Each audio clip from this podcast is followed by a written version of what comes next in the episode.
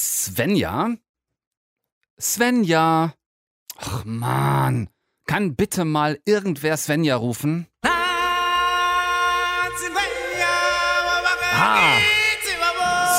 Svenja! Ja, danke, das könnte helfen, das könnte helfen, wenn Svenja hier wäre. Was sie aber nicht ist, sie ist nämlich schon im Kino und zwar ab morgen. In der Neuauflage vom König der Löwen, der nächsten Live-Action-Version eines Disney-Zeichentrick-Klassikers. Ja, ab morgen schon weltweiter Start am Mittwoch und nicht erst am Donnerstag. Deutschlandfunk Nova. Eine Stunde Film. Kino, Serien und Fernsehen mit Tom Westerholt. Der ist hier und der guckt mit euch heute natürlich ausgiebig rein in diesen Film, in die Neuauflage vom König der Löwen und das auch mit einem ganz besonderen Ohr auf dem neu aufpolierten Soundtrack zum neu aufpolierten Film und wir sprechen in Form von Anna Wollner auch noch mit dem König vom König der Löwen, also mit Regisseur John Favreau. Außerdem gibt es ein sehr skurril witziges Road-Movie neu im Kino, Back to Maracana heißt das. Das ist ein Film, der nicht nur Fußballfans gefallen wird, das ist versprochen. Und es startet diese Woche Freitag die dritte Staffel der spanischen Erfolgsserie Haus des Geldes, Casa del Papel. So wird's gemacht, liebe Freunde, und damit ein ganz herzliches Deutschlandfunk Nova. Diese Schlucht suchen alle Löwen auf, um ihr Gebrüll zu finden. Alle Löwen? Sogar mein Vater? Sogar Mufasa kam in deinem Alter hierher rührte sich nicht vom Fleck, bis sein Gebrüll über den Rand hinaus zu hören war. Bis da oben hoch? Dann weißt du, du hast es gefunden. Mit ein wenig Übung nennt dich niemand mehr ein Löwenjunges. Hör mal! Genau damit nimmt das Urteil seinen Lauf, tat es damals schon und tut es heute wieder. Der fiese Löwenonkel Scar hat den kleinen Simba in diese Schlucht gelockt und was als nächstes mit Simbas Vater Mufasa, dem König der Löwen, passiert, das wissen alle von euch, die sich an diesen absoluten Disney-Klassiker noch erinnern können. 25 Jahre ist das her, von 1994 ist das Original, bis heute der weltweit kommerziell erfolgreichste reine Zeichentrickfilm aller Zeiten. Also wirklich ein eigenes Denkmal, an das sich Disney da dieses Mal dran getraut hat. Ihr wisst, dass der Film Gigant das seit Jahren sehr erfolgreich macht. Äh, die Schöne und das Biest, zuletzt Aladdin und auch das Dschungelbuch gab es schon mit computeranimierten Filmfiguren neu aufgelegt, die sehr realistisch ausgesehen haben. Und an dieser Stelle wird es jetzt auch direkt gleich zweifach interessant. Zum einen haben sie sich nämlich für den König der Löwen genau den Mann gesucht, der eben auch schon das Dschungelbuch gemacht hat, nämlich Regisseur John Favreau. Der hatte das beim Dschungelbuch per perfekt gelöst mit sehr real aussehendem Baloo, Bagheera, King Louis und all den anderen. Also sollte der das hier jetzt eben auch wieder zum Erfolg führen. Zum anderen ist es deshalb interessant, weil genau diese Denke und diese Kollaboration dem neuen König der Löwen zum Verhängnis wird. Kunstpause. Hat der Westerholt jetzt etwa wirklich vor, nicht in einer Tour vom König der Löwen Remake zu schwärmen? Ja, das hat er, und zwar aus einem ganz einfachen Grund, weil das zu viel der Feind des Guten ist. Disney wollte, dass Favreau sein Dschungelbuch Erfolgsrezept auch beim Löwenkönig anwendet und der wiederum hatte natürlich den Anspruch, die Animationslatte mal gleich noch ein ganzes Stockwerk höher zu hängen. Was mir dann im Kino passiert ist, ist folgendes. Ich habe da drin gesessen in diesem Film und habe von der ersten bis zur letzten Minute damit gefremdelt, dass in diesem Film augenscheinlich echte Tiere, die wirklich komplett realistisch aussehen, wie in einer Planet Erde Doku, dass diese Tiere sprechen können. Ähm, stellt euch vor, ihr seht komplett echte afrikanische Tiere in der Steppe, aber mit deren Gesichtern stimmt irgendwas nicht. Klar, weil die in diesem Film eben sprechen. Ähm, ich würde euch übrigens sehr gerne mehr Szenen vorspielen, äh, mehr Szenen nur als die eine eben da in der Schlucht. Äh, Disney hat aber nur diese eine zur Verfügung gestellt, das als kurze Erklärung. So, Warum hat diese ganze Nummer mit den sprechenden Tieren im Dschungelbuch noch bestens funktioniert und warum funktioniert sie hier eben nicht bestens? Es gibt dafür drei Gründe. Erstens interagieren die Tiere im Dschungelbuch mit einem Menschen, Mowgli, sind daher selbst automatisch auch deutlich mehr vermenschlicht und wirken dadurch abstrakter. Eben immer noch unterm Strich wie Zeichentrickfiguren, nur halt als animierte Figuren. Das fehlt im König der Löwen. Es ist ja der einzige Disney-Klassiker seiner Art, in dem es überhaupt keine Menschen gibt. Das bedingt und befeuert diesen absurden Tierrealismus, wie in einer Doku, weil die halt einfach komplett unter sich sind, die Tiere. Zum Zweiten hatte das Dschungelbuch einen wirklich viel höheren Comedy-Anteil äh, in dieser Tier-Mogli-Interaktion und auch Witz. Comedy sorgt wiederum für Abstraktion, führt weg vom Realistischen.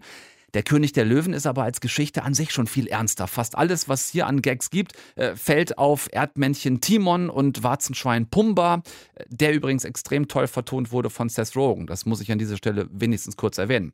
Das sind dann auch die Szenen, also die Timon und Pumba-Szenen, äh, die hier in diesem Film am besten funktionieren. Der Rest ist sprich- und wortwörtlich viel zu viel tierischer Ernst.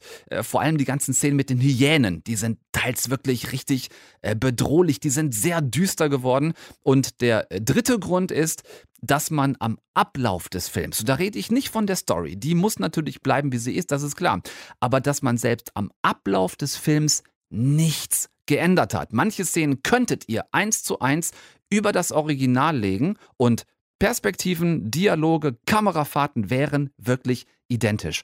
Das ist zu wenig für ein Remake. Das hat Favreau beim Dschungelbuch viel besser gelöst. Er hat das Nötige in der Story der realistischen Filmtechnik angepasst damals und hier fehlt es jetzt beinahe komplett. Versteht das bitte trotzdem nicht als Verriss vom neuen König der Löwen. Das soll es nicht sein. Äh, wer sich ab morgen, hatte ich eben auch schon erwähnt, also nicht erst ab Donnerstag, wir haben einen Filmstart, der einen Tag früher ist, am Mittwoch schon.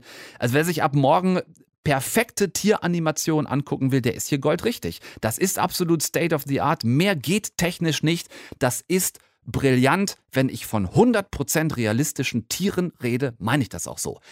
Wer aber den Charme des Originals sucht, Wer das große Herz und die Seele des Zeichentrickklassikers im neuen Gewand irgendwie neu erleben will, der wird genau das eben nicht so finden können und das finde ich dann doch schon wirklich sehr schade. Dieser Film ist letzten Endes ein Beweis dafür, dass es eine Realitätsgrenze für Neuauflagen von Zeichentrickklassikern gibt, dass es durchaus so eine Form von überecht beziehungsweise ein zu realistisch geben kann.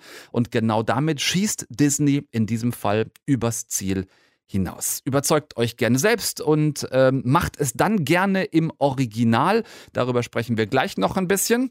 Ich habe nämlich außerdem mal die diversen Soundtracks miteinander verglichen. Kommen auch noch spannende Sachen bei raus. Es gibt ein klitzekleines bisschen was auf die Mütze heute für den neuen König der Löwen. Das ist eins unserer Themen in eine Stunde Film. Stichwort zu krasser Bildrealismus, der mindestens befremdlich wirkt im Sinne von, warum können diese 100% echt aussehenden afrikanischen Wildtiere in diesem Film eigentlich alle sprechen?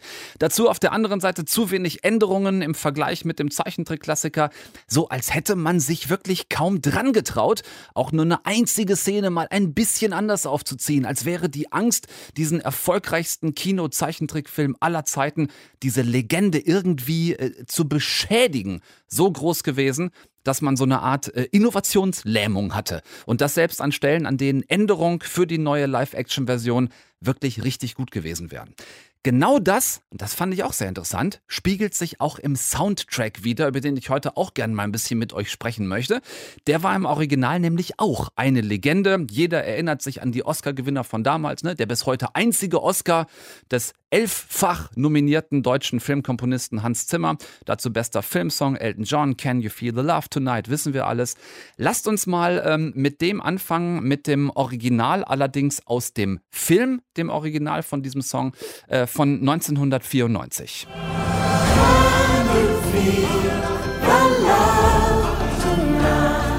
Absolute Legende bis heute. Mal abgesehen von der natürlich noch berühmteren Version von Elton John, die ja aber nur im Abspann des Films gelaufen ist und nicht im Film. So, und jetzt hört euch bitte mal an, was sie natürlich wieder in Zusammenarbeit mit Hans Zimmer für die 2019er Version draus gemacht haben. In den Hauptstimmen dieses Mal performt von Donald Glover und Beyoncé, äh, die ja in diesem Film jetzt auch Nala, also Simbas Freundin, spricht. Can you feel the love? So, nehmt diesen Vergleich, diesen ganz kurzen Höreindruck, äh, Eindruck, nehmt den mal kurz mit und ähm, achtet beim nächsten auch noch mal kurz drauf. Das ist auch wieder ein mega berühmter König der Löwen Filmsong, den auch jeder kennt. Achtet mal drauf bei Circle of Life. Hier erst wieder das Original von 1994. Ein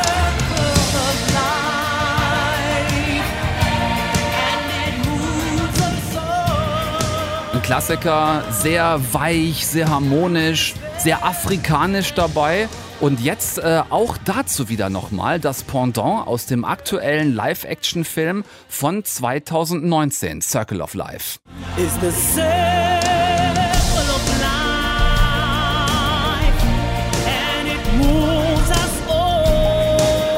So, was fällt euch auf in diesem doppelten Vergleich der beiden Welthits? Ich höre bei den 2019er Versionen dasselbe Phänomen wie auch im Filmvergleich ich schon gesehen habe. Technisch auf allerhöchstem Niveau. Ne? Ganz klarer, brillanter, fast schon, ja, etwas, etwas scharfer Sound, fette Beats drunter gemischt, aber, Entschuldigung, blutleer. Angezogene Handbremse und irgendwie Angstköttel in der Hose, bloß nichts falsch zu machen, oder? Ich meine, innovativ wäre doch jetzt mal echt anders. Die haben sich schlicht nicht getraut. Ich könnte euch jetzt als weiteres Beispiel auch noch Hakuna Matata vorspielen. Es ist wirklich das gleiche in grün. Technisch einwandfrei neu produziert, aber Herz, Seele, Charme fehlt.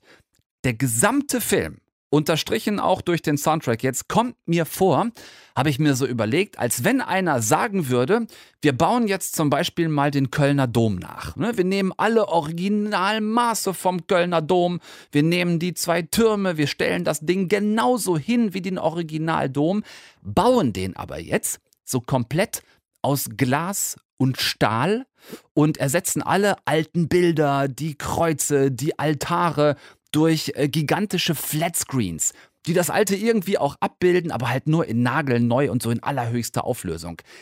Dann hat man natürlich auch wieder einen Dom. Ne? Und zwar einen, der den alten so in Funktion und Technik weit überragt in dem aber kein Mensch dieses Gefühl von Überwältigung, von, von Anmut, von Beeindrucktsein haben wird, weil so ein Kölner Dom zwar neu und funktional, aber eben in sich nicht stimmig wäre, wenn ihr versteht, was ich mit diesem etwas ungelenken Bild gerade versuche auszudrücken. Insofern, äh, für alle weiteren aufpolierten Disney-Klassiker, die da demnächst noch kommen, liebe Macher, äh, Mulan beispielsweise oder Ariel die Meerjungfrau äh, etc., einfach nur neu und äh, so Techno-Giganto, das reicht nicht. Wenn neu, dann bitte auch innovativ, dann bitte mutig unter Anpassung der kompletten Story an diese neue Optik und das wiederum bitte unter Berücksichtigung einer Realismusgrenze, die es jetzt ab König der Löwen 2.0 definitiv gibt und die hier für meinen Geschmack deutlich überschritten wurde. Ähm, Ganz kurze Frage an euch. Hatte ich erwähnt, dass ihr, wenn schon, dann bitte den König der Löwen im Original guckt? Das wäre schon wirklich wichtig, denn zum einen kriegt ihr dann die Originalstimmen. Ihr kriegt Donald Glover als Simba, ihr kriegt Beyoncé als Nala. Fand ich geht so, hat sie aber ganz ordentlich gemacht, dafür, dass sie nun wirklich keine Schauspielerin ist, sondern Sängerin. Aber ihr kriegt vor allen Dingen James Earl Jones, die Originalstimme von Darth Vader, als König der Löwen Mufasa und ihr kriegt Chiwetel Ejiofor als Scar, den Bruder von Mufasa und Onkel von Simba. Das lohnt sich schon sehr und vor allem erspart euch die Originalversion die ebenfalls synchronisierten Film Songs. Ähm, Ihr wisst, dass wir da schon die ein oder andere Diskussion miteinander zu hatten zu diesem Thema. Ihr wisst, wie sehr ich das hasse, wenn original englische Filmsongs dann für die deutsche Synchroversion auch synchronisiert werden.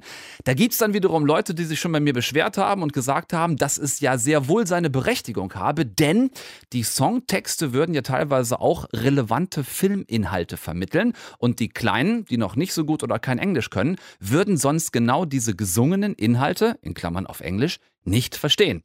Kann ich als Argument grundsätzlich durchaus akzeptieren, aber dann macht doch bitte mal kurz die Probe. Hier ist Circle of Life in der deutschen Filmversion.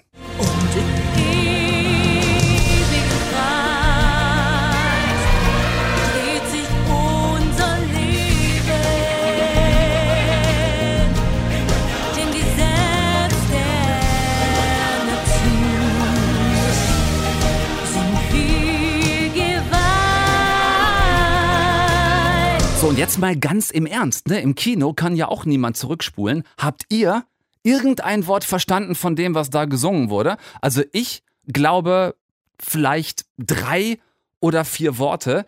Ähm, mehr dann auch nicht. Also wenn schon synchron wichtig fürs Verständnis ist, dann sollte es auch verständlich sein. Ne? Das mal nur am Rande zum Thema Wichtigkeit von Originalsongs auf Deutsch synchronisiert, wenn man den Gesang dann einfach nicht versteht. Das aber nur am Rande. Ich höre jetzt auf, drauf rumzumeckern. Die liebe Anna Wollner ist schließlich hier und die hat Regisseur John Favreau zum Interview getroffen. Anna, dieser, dieser Simba 2.0 ähm, trifft dieselbe Geschichte von damals, aber irgendwie in BBC Natur-Doku-Optik. Was hat der Favreau sich dabei gedacht? Gute Frage, nicht nächste Frage. Er hat nach das Dschungelbuch so ein bisschen, bisschen Disney und auch Remake-Blut geleckt und dachte, naja, was schon mal funktioniert hat vor 25 Jahren, das haut doch hier bestimmt wieder hin. Well, I, I really had a good time working on the Jungle Book. Um, we had been very well received. The audiences liked it a lot, and I learned a lot about the new tools that you could use to uh, reinterpret these animated classics and bring them to a lifelike photorealism. And I felt that I was in a, a good position to uh, translate the story into into a new look for a new generation. Kann er ja nichts für, dass wir noch zur alten Generation gehören und lieber den Zeichentrickklassiker gucken. Ja, das Ganze läuft jetzt als Live-Action-Film im Kino ab Donnerstag. Es sieht täuschend echt aus. Ich möchte fast sagen, oh, jetzt böses Wortspiel. Pass auf. Ich möchte fast sagen, es sieht enttäuschend echt aus. Uh, Oh. 5 fünf Cent Ah, der in war schon, war schon, ja, aber ich fand den schon ziemlich deep jetzt gerade. Ähm, aber das ist natürlich alles am Computer entstanden, anders geht's nicht. Ähm, wo zieht er selbst da die Grenzen? Ne, das ist gar nicht so einfach. Also es ist vor allem nicht so einfach, dem normalen Kinopublikum zu erklären. Das hat er jetzt äh, beim drüber reden und auch beim Machen selber so ein bisschen gemerkt. I understand why people refer to it as live action because uh, it- it's, it's, it's a compliment because it means that it looks like it's real. Uh, the techniques that we use are, are completely animation techniques. We use storyboards, um, show reels, animatics, and we go all the way through to you know a- animation, final frame animation, and, and, and render. Uh, the, the different is the aesthetic that we bring to it through virtual production, which allows us to have real camera placement within virtual reality to give it the look that people associate with live action. Er hat ja aber trotzdem mit den Schauspielern gedreht, vorher in einer schwarzen Box, so eine Art Theaterprobe und mit der Audiospur haben die dann die Animation gemacht. Also du hörst Beyoncé und Co. schon spielen, auch wenn du sie natürlich in ihren Gesichtern nicht erkennst. Und das ist da dann halt doch nochmal ein bisschen anders als beim Motion Capture, für das Andy Serkis ja der Gott ist. Das ist richtig. Und am Ende bleibt die Frage, wo liegt in diesem Fall jetzt der Mehrwert vom Ganzen, wenn die Geschichte zwar maximal technisch aufpoliert, aber trotzdem eigentlich komplett identisch ist. Er meint, war halt schon immer so. It's part of the Hollywood tradition that, that you know, whenever there's a new technological breakthrough, there's an opportunity to tell a story again. It, it helps keep the story alive for each generation. I know I was exposed to the Ten Commandments from the Cecil B. DeMille film from the 50s, which, which opened me up to watching the original Cecil B. DeMille film from the 20s. And so, you know, to see one in color done with better visual effects compared to the old one that was done uh, in the silent days was, it's interesting to understand the history of cinema through how stories are told again and again. Uh, in this case, I think for the generation that grew up with the with the animated film, that's always going to be the one that that they connect the most with. Es ist, muss ich sagen, eine clevere Strategie von Disney, denn so kann man halt auch zweimal mit dem Merchandise etc. Reibach machen, denn ich habe gestern das neue König der Löwen Merchandise gesehen und äh, sagen wir es mal so, der Simba, den ich als Stofftier in der Hand hatte, war dann doch eher so ein Inklusions-Simba. ja, schön. Man könnte äh, boshaft sagen, dass das Ganze fast schon wie eine Art Hobby von Disney anmutet, also die ganzen Zeichentrickklassiker von früher neu aufzulegen. Äh, Schöne und das Biest äh, hatten wir im Kino, das Dschungelbuch, jetzt gerade kürzlich erst Aladdin und dann diese etwas ja auch befremdliche, ähm, wie soll ich sagen, ja, doch diese etwas befremdliche Version von, von Dumbo oder von Dumbo. Es kommen nächst noch Mulan und Ariel, die Meerjungfrau. Äh, Gerade bei den letzten beiden gibt's jetzt schon große Diskussionen über Veränderungen. Also Disney versucht endlich mehr Diversität. Aber warum hat John Favreau das hier nicht gemacht? Naja, bei Löwen und Tieren ist es dann doch etwas schwieriger, aber der Film passt ja trotzdem ganz gut zu Fridays for Future. Es geht ja auch darum, wie wir mit der Mutter Natur umgehen etc. Ja, und dass Ariel demnächst schwarz ist, findet er super. There's an opportunity to create a story that fits within the context of the period that it's made, and it's 2019 now, and I think people have a very open mind as long as we stay true to the stories and stay true to the myth that the stories are based on. Uh, changing with the times and adjusting as the audience, you know, to what the audience would appreciate, and not necessarily falling upon the uh, old uh, traditional ways of thinking of casting. Uh, both in front of and behind the camera. Und auch wenn er hier vor der Kamera nicht zu sehen ist mit Beyoncé, mit Donald Glover, Florence Kazumba und Shuhotel Edgeoffer, ist es ja doch ein überwiegend schwarzer Cast. Nur Seth Rogen als schwarzen Schwein Pumba fällt raus. Aber Seth Rogen als Warzenschwein, wenn man die beiden mal nebeneinander sieht, also das Bild von Pumba und Rogen, das ist auch schon ein Statement. Das ist ein Statement. Und ich habe vorhin auch schon zu euch gesagt, wenn ihr den Film guckt, dann nach Möglichkeit im Original, denn ich finde, dass Seth Rogen auf dieses Warzenschwein Pumba wirklich passt wie die Faust aufs Auge. Das ist die Synchronisation, die mir im gesamten Film am besten gefallen hat. Die Rolle seines Lebens. Die Rolle seines Lebens, genau. Äh, Anna Wollner hat mit dem Macher gesprochen, mit John Favreau über die Neuauflage von Der König der Löwen, der schon ab Mittwoch, also ab morgen neu in den Kinos ist. Nicht erst ab Donnerstag. Wir könnten ein kleines Quiz an dieser Stelle machen. Ich sage, Bella ciao, Bella ciao, Bella ciao, ciao, ciao. Und ihr sagt entweder Sommerhit 2018 oder ihr sagt bisher erfolgreichste nicht englischsprachige Netflix-Serie. Je nachdem, äh, ob ihr euch für schlechte Remixe schöner Songs oder für Serien interessiert. Wie bitte? Das war jetzt fies gerade? Nein, das war es nicht. Denn bevor diese ekelerregende Dance-Version von Bella Ciao widerliche Bumskneipen am Ballermann unsicher gemacht hat, war es der Song dieser extrem spannenden spanischen Heist-Serie Casa del Papel, auf Deutsch Haus des Geldes. Zwei Staffeln gab es bisher. Äh, Die erste, in der die Gangstertruppe, in der alle als Decknamen Städtenamen hatten, mit ihrem Kopf, dem Professor, die äh, spanische Notendruckbank überfallen hatten. Ne? Markenzeichen rote Overalls und Salvador Dali-Masken. Dann kam die zweite Staffel, das war die Flucht, die quasi dann im Paradies endete. Und genau dort, im Paradies, geht es am Freitag mit Staffel 3 weiter. Allerdings dann doch nicht ganz so paradiesisch wie eigentlich mal geplant. Herrschaften, wir sind jetzt in internationalen Gewässern. Wir sind endlich frei! Wir sind frei! Wir sind entkommen, aber jetzt liegt das Allerschwierigste vor uns. Am Leben zu bleiben.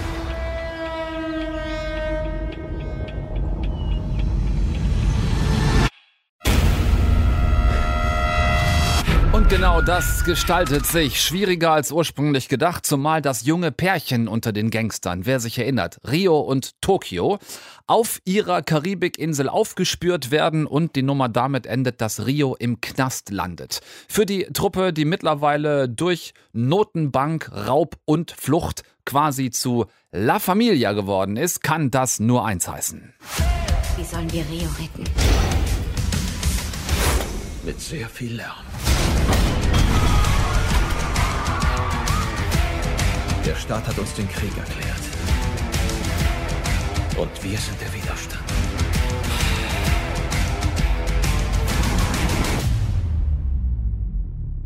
Aber wir werden uns nicht verstecken. Auf Position!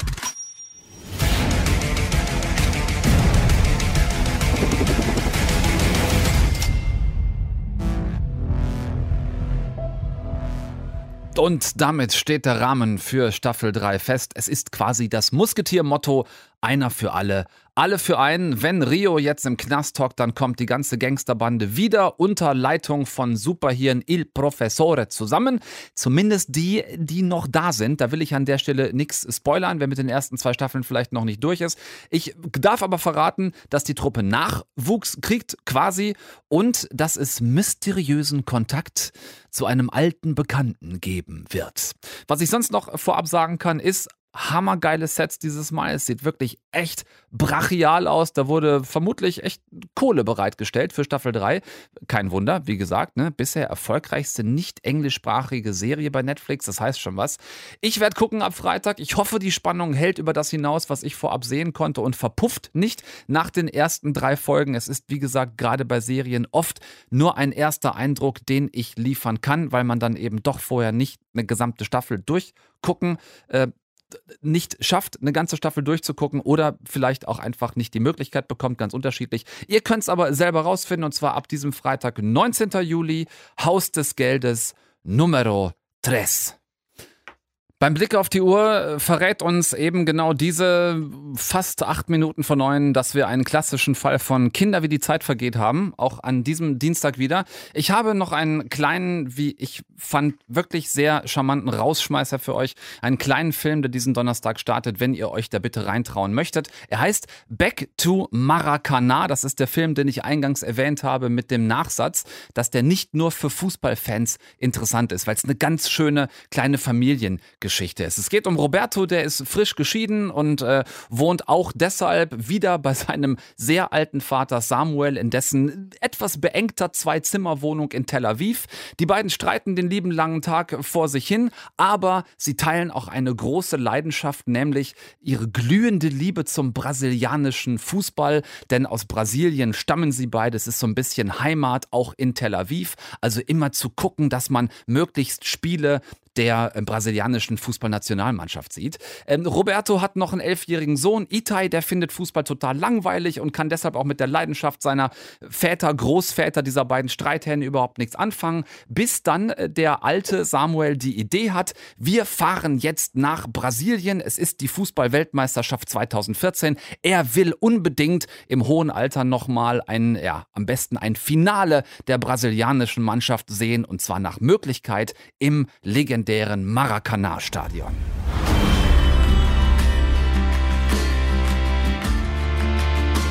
Wach endlich auf, Roberto. Irgendwann muss man nun mal seine Träume vergessen und erwachsen werden. Wie wäre es, wenn du mir einfach mal eine Chance geben würdest? Ich hatte auch mal Träume. Denkst du, ich hätte mir kein anderes Leben gewünscht? Papa, hast du mein Tor gesehen? Das ist echt lecker. Und ganz egal, wo ich liege, du wirst alle vier Jahre zu mir kommen. Und dann erzählst du mir, ob wir die WM gewonnen haben oder nicht. Itai, gleich hier um die Ecke ist das Maracana. Was ist das Maracana? Hast du ihm nichts davon erzählt?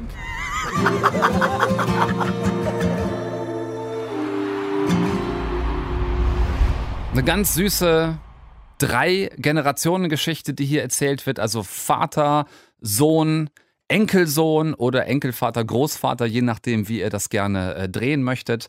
Und äh, es ist tatsächlich so, dass dann alle Ersparnisse zusammengekratzt werden. Viel Geld äh, es nicht, aber man schafft es, wie gesagt, nach Brasilien.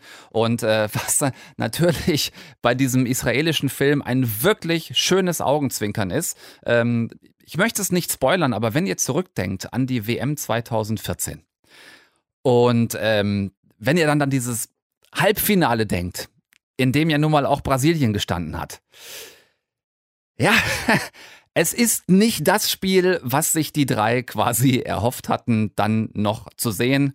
Mit dem Finale 2014 in Brasilien ist es nichts geworden. Auch das hatte mit diesem Halbfinale zu tun. Gegen wen nochmal genau? Ach ja, richtig, gegen Deutschland. Es war ein anstrengendes Spiel für die gesamte brasilianische Nation. Aber schön eingebaut, dass ausgerechnet das so als kleiner ironischer Höhepunkt auch noch das Spiel ist, für das sie dann quasi alle ihr Geld ausgeben. Es ist ein kleiner Film, Back to Maracana. Ich kann ihn euch nur ans ans Herz legen. Er ist toll erzählt, sehr stimmungsvoll, es sind schöne Bilder. Diese drei, also diese drei Generationen, der kleine Junge, der Vater, der hin und her gerissen ist, mit seinem Leben nicht genau weiß, was er damit noch anfangen soll. Und dazu der Großvater, die harmonieren sehr schön miteinander. Also kleiner, aber sehr schöner Film, vielleicht in einem kleinen Programmkino, da könntet ihr euch den angucken. Äh, könnte euch großen Spaß machen. Damit entlasse ich euch für heute in diesen restlichen Dienstag und die restliche Woche. Fangt bitte jetzt schon an, euch auf nächsten Dienstag zu freuen. Wir haben einen wunderbaren Gast nächste Woche in eine Stunde Film. Die tolle Schauspielerin Lea van Acken wird hier sein. Ist unser Gast nächsten Dienstag zu ihrem neuen Film Abikalypse. Lasst euch davon nicht schrecken. Der ist äh, nur vom Titel her, klingt der so ein bisschen nach alberner ähm, Abi-Komödie. Ist es aber tatsächlich gar nicht. Ist eine schöne Coming-of-Age-Geschichte geworden. Also freut euch auf nächsten Dienstag. Lea van Acken in eine Stunde Film. Für heute sage ich Tschüss, bedanke mich bei euch fürs aufmerksame Zuhören. Tom Westerholt ist raus.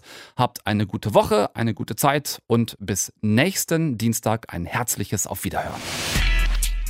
Deutschlandfunk Nova. Eine Stunde Film. Jeden Dienstag um 20 Uhr. Mehr auf deutschlandfunknova.de.